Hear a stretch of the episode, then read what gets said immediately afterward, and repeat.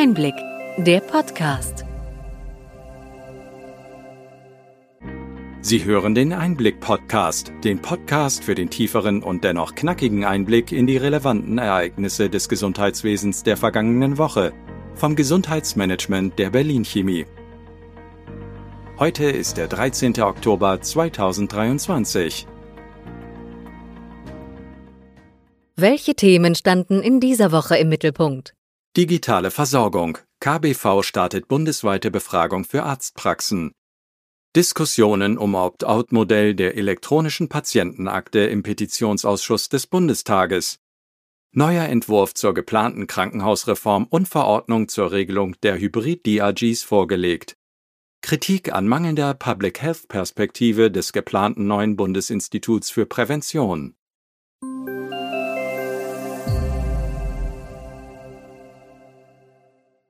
Womit starten wir? Um die Arzneimittellieferengpässe in der Europäischen Union zu bekämpfen, hat die EU-Gesundheitskommissarin Stella Kyriakides verschiedene Maßnahmen vorgeschlagen. Während einer Parlamentsdebatte skizzierte sie, dass auf akute Knappheiten mit kurzfristigen Lösungen reagiert werden soll. So ist die Veröffentlichung einer EU-weiten Liste kritischer Arzneimittel bis Ende 2023 geplant. Mittel- und langfristige Maßnahmen beinhalten die Beschaffung und Lagerung von Medikamenten sowie strukturelle Reformen und Investitionen in Produktionskapazitäten innerhalb der EU. Kyriakides betonte die Wichtigkeit der Zusammenarbeit aller beteiligten Akteure. Sie verwies auch auf das EU-Pharmapaket. Es enthält Instrumente gegen Lieferengpässe, um die Arzneimittelversorgung krisenfest zu gestalten. Ein separates Gesetz zu kritischen Arzneimitteln wird derzeit geprüft.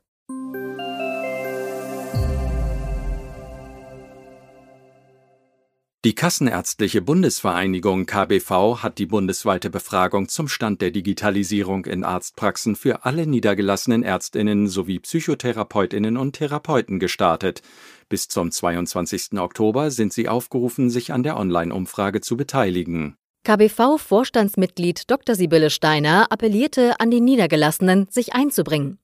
Die KBV benötige die Rückmeldungen, um auf Politik und Industrie zugehen und sich für Verbesserungen einsetzen zu können. Mit den Ergebnissen der repräsentativen Befragung rechnet das IGES-Institut Anfang 2024. Den Link zur Teilnahme finden Sie in den Show Notes.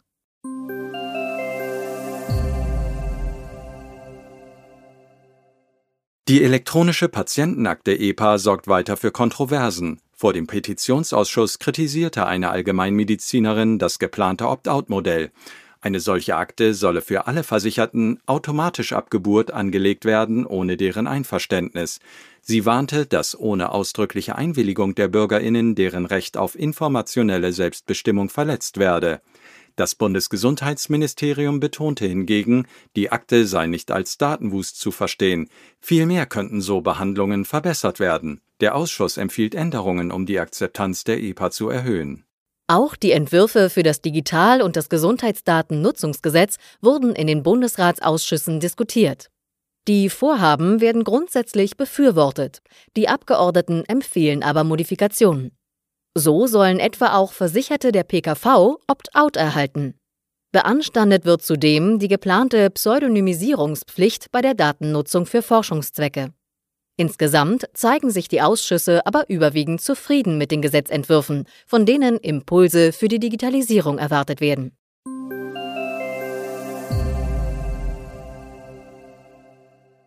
Das Bundesgesundheitsministerium treibt die Krankenhausreform weiter voran. Ein neuer Arbeitsentwurf für das Krankenhausversorgungsverbesserungsgesetz wurde jetzt vorgelegt und weist keine bedeutenden Veränderungen gegenüber dem ersten Entwurf auf. Ergänzt wurde jedoch ein umfangreicher Begründungsteil. Kern der Reform ist die Einführung der sogenannten Vorhaltevergütung. Bund und Länder planen eine Leistungsgruppensystematik einzuführen. Bundesgesundheitsminister Karl Lauterbach will mit diesem Gesetz die Finanzierung der Krankenhäuser kurzfristig verbessern. Der Entwurf sieht zusätzliche Mittel für bestimmte Bereiche wie Pädiatrie und Geburtshilfe vor. Auch der Ausbau der sektorenübergreifenden Versorgung, insbesondere in ländlichen Regionen, ist ein Ziel der Reform. Eine Evaluierung soll fünf Jahre nach Inkrafttreten erfolgen. Wann das Gesetz in Kraft tritt und was die Reform kosten wird, ist noch offen. Das Krankenhaustransparenzgesetz wird voraussichtlich in der kommenden Woche im Gesundheitsausschuss des Bundestages behandelt. Das Bundesgesundheitsministerium hat einen Verordnungsentwurf zu Hybrid-DRGs vorgelegt. Dies folgte auf gescheiterte Verhandlungen zwischen dem GKV-Spitzenverband, der Deutschen Krankenhausgesellschaft und der Kassenärztlichen Bundesvereinigung. Der Verordnungsentwurf plant die Einführung der Hybrid-DRGs ab Januar 2024. Der Entwurf beinhaltet zwei Leistungskataloge. Der erste, der Startkatalog, wird Leistungen umfassen, die ab Januar 2024 über Hybrid-DRGs vergütet werden. Der zweite Katalog bietet eine erweiterte Auswahl an Leistungen, für die die Vergütung im Laufe des Jahres festgelegt wird. Die Einführung der Hybrid-DRGs zielt darauf ab, die Ambulantisierung voranzutreiben, also mehr medizinische Eingriffe ambulant statt stationär durchzuführen. Internationalen Vergleichen zufolge gibt es in Deutschland erhebliche Ambulantisierungspotenziale. Einige in Deutschland stationär durchgeführte Leistungen werden in anderen Ländern üblicherweise ambulant erbracht.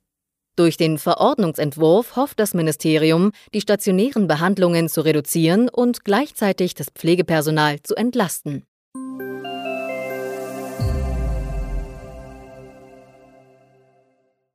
Alle reden vom Geld, jetzt auch der Bundesrechnungshof. Dort zeigt man sich besorgt über den drastischen Anstieg ärztlicher Leistungen, die außerhalb des zwischen Ärztinnen und Kassen vereinbarten Gesamtbudgets abgerechnet werden. Dieser Trend könnte Steuer- und BeitragszahlerInnen teuer zu stehen kommen, da er das Risiko einer rein monetär getriebenen Fehlversorgung birgt. Wenige Tage nach den Protestaktionen von Ärzteverbänden hat der Bundesrechnungshof einen Prüfbericht vorgelegt, in dem die obersten Rechnungsprüfer vor den Forderungen der Ärztelobby warnen. Sie betonen die Notwendigkeit, den aktuellen Trend umzukehren und die ärztlichen Leistungen wieder stärker innerhalb des Gesamtbudgets zu regulieren. Besonders ging der Bundesrechnungshof auf das Terminservice- und Versorgungsgesetz kurz TSVG von 2019 ein. Dieses Gesetz hat maßgeblich dazu beigetragen, dass bis 2023 fast die Hälfte der Kassenausgaben für Arzthonorare für Leistungen außerhalb des Budgets aufgewendet wurden.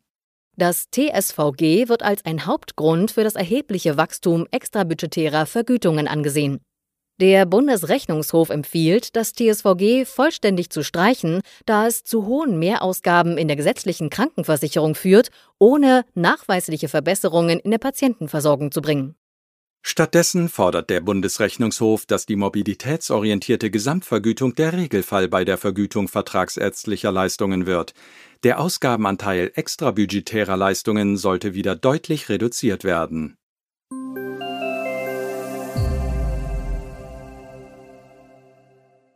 Ab 2025 plant das Bundesgesundheitsministerium die Gründung des Bundesinstituts für Prävention und Aufklärung in der Medizin, BIPAM.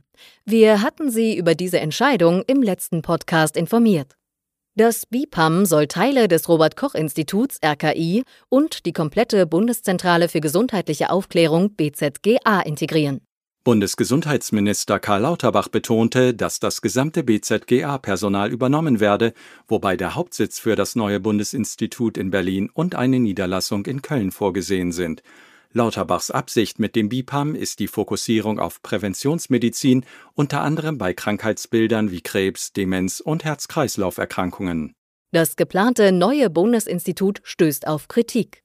Trotz der Ankündigung eines neuen Public Health Instituts in Deutschland wirken die aktuell vorgestellten Pläne nicht fortschrittlich, sondern rückwärts gerichtet. So ein Kommentar in der Süddeutschen Zeitung. Die geplante Aufteilung des Robert Koch Instituts und die Schaffung des BIPAM scheine die vorhandene Expertise zu zersplittern, statt sie zu bündeln.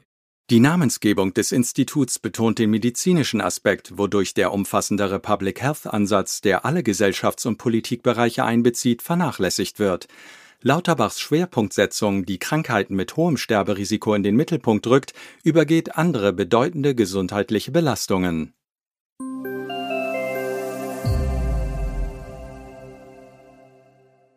In hohem Tempo werden Gesetze im Gesundheitsbereich auf den Weg gebracht. Wie wirken diese? Einen kritischen Blick auf das GKV-Finanzstabilisierungsgesetz vom letzten Jahr findet sich im Amnok-Report der DAK Gesundheit. Die damals erhofften Einsparziele werden nicht annähernd erreicht, so die Zwischenbilanz des Berichts. Die Komplexität vieler Regelungsinstrumente führte dazu, dass die Selbstverwaltungspartner Schwierigkeiten bei der Umsetzung haben. Andere Instrumente wie die Frühbewertung neuer Arzneimittel oder der Abschlag für Kombinationstherapien greifen kaum oder gar nicht. Ursprünglich wurde das Gesetz eingeführt, um eine finanzielle Lücke von etwa 17 Milliarden Euro in der GKV zu schließen. Nur der Herstellerrabatt hat mehr eingebracht als erwartet, konkret eine Einsparung von 1,2 Milliarden Euro für dieses Jahr. Weitere Ergebnisse des Reports sollen bald vorgelegt werden, um einen besseren Überblick über die Finanzsituation und die Effektivität des Gesetzes zu bieten.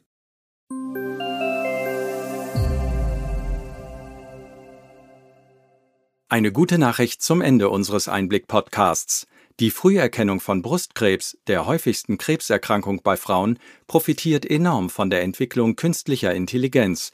ForscherInnen testen KIs, die MedizinerInnen bei der Diagnostik bösartiger Tumoren unterstützen. Die jüngsten Fortschritte an der Lunds-Universität in Schweden sind beeindruckend. Die KI konnte 20 Prozent mehr Fälle identifizieren als die traditionelle Doppelbefundung durch Radiologen. Künstliche Intelligenz ist in Europa eine Unterstützung und nicht ein Ersatz für die menschliche Expertise.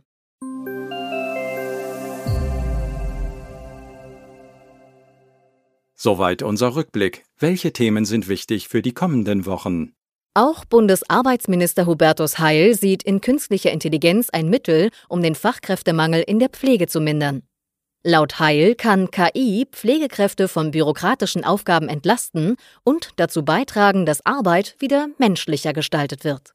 Heil bekräftigte, dass spätestens im Jahr 2035 kein Arbeitsplatz mehr existieren wird, der nicht mit KI-Anwendungen in Verbindung steht. Wir stehen also am Anfang eines enormen Innovationsschubs, auch im Gesundheitswesen. Eine gute Ergänzung zu unserem Einblick-Podcast ist der Podcast Healthcare Tax and Law. Steuerberaterin Janine Peine und Anwältin Katrin C. Bayer von ETL Advision geben einen Überblick zu Steuern und Recht im Gesundheitswesen. Kurz und knapp immer montags. In dieser Ausgabe unter anderem ein Interview mit Dr. Uwe P. Schlegel zum aktuellen Arbeitsrecht im Gesundheitswesen.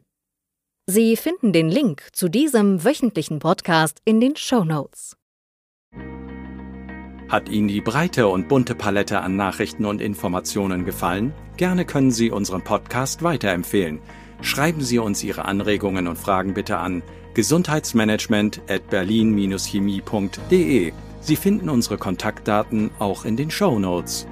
Wir freuen uns, wenn Sie am nächsten Freitag wieder dabei sind beim Einblick-Podcast vom Gesundheitsmanagement der Berlin Chemie.